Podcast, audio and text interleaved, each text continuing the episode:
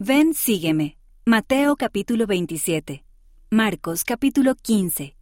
Lucas capítulos 22 y 23. Y Juan capítulos 18 y 19. Cuando te sientas solo. El Salvador anduvo la jornada más solitaria que jamás se haya emprendido para que no tengas que estar solo. Por Jessica Zoe Strong. Revistas de la Iglesia. ¿Te has sentido solo alguna vez? Yo sí. Cuando tenía siete años, lloré con mi mamá porque no tenía amigos cercanos en la escuela. Siendo adolescente, era una de las pocas jóvenes de una clase de la escuela dominical en la que había en su mayoría varones, y obviamente no quería hablar con ellos. A veces me resultaba difícil encajar con las personas de los equipos que integraba o en las clases de la escuela. Sin embargo, la vez que me sentí más sola fue durante mi misión en Guadalajara, México. Había llegado hacía tan solo unos días y no hablaba mucho español, y mi compañera solamente hablaba español. Nos comunicábamos principalmente por medio de las pocas palabras que yo había aprendido en el centro de capacitación misional, y con muchos gestos. Para colmo, nuestro apartamento carecía temporalmente de electricidad y agua caliente. Estaba fuera de mi zona de confort, demasiado, y me sentía muy sola. Lo más probable es que también te hayas sentido solo en ocasiones. Puede que tengas dificultades para encajar en la escuela o estés sufriendo acoso. No te lleves bien con algunos de tus amigos.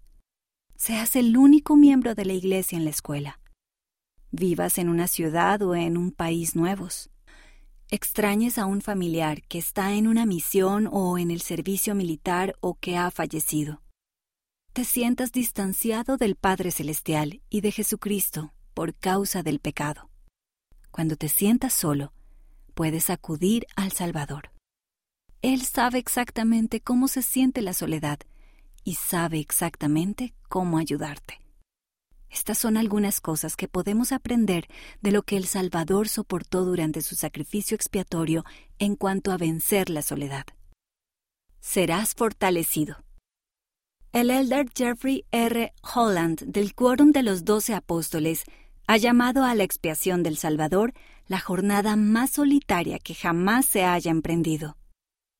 Mientras Cristo sufría y sangraba por cada poro en el jardín de Getsemaní, sus discípulos dormían.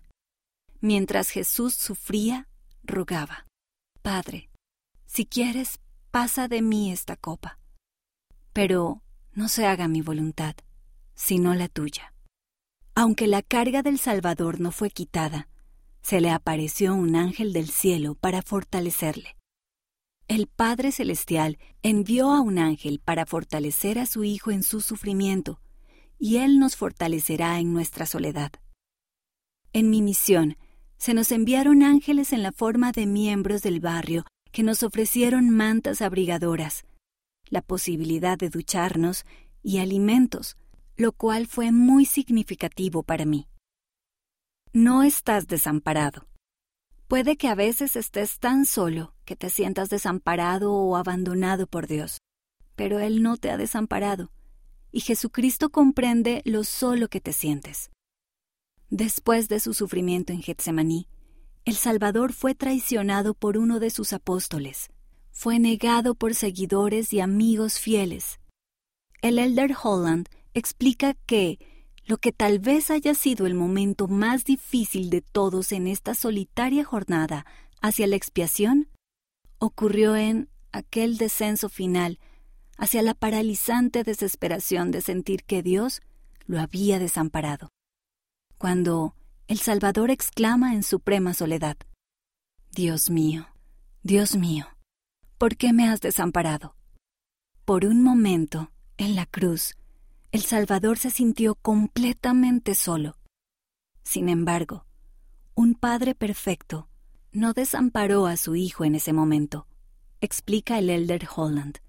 De hecho, mi creencia personal es que durante todo el ministerio terrenal de Cristo, posiblemente el Padre nunca haya estado más cerca de su Hijo que en esos últimos momentos de angustioso sufrimiento.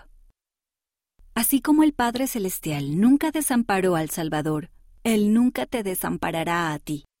Tal vez no siempre lo reconozcas, pero Él está cerca de ti. Él conoce tus pesares y escucha tus oraciones. Siempre está ahí para ti con los brazos extendidos. Puedes vencer la separación espiritual. Aunque nuestro Padre Celestial nunca nos desampara, a veces tomamos decisiones que nos alejan de Él y de Jesucristo por un tiempo. Esa separación puede hacer que nos sintamos muy solos, pero Jesucristo también lo entiende. El Padre Celestial nunca desamparó a su Hijo, pero retiró brevemente de Jesús el consuelo de su espíritu, el apoyo de su presencia personal, explica el elder Holland. Este Hijo perfecto, que nunca había dicho ni hecho nada malo, debía saber cómo se sentiría el resto de la humanidad, o sea, nosotros, todos nosotros, cuando cometiera esos pecados. Lo que era el alejamiento del Espíritu Divino, al dejar que la persona se sintiera total, vil y completamente sola.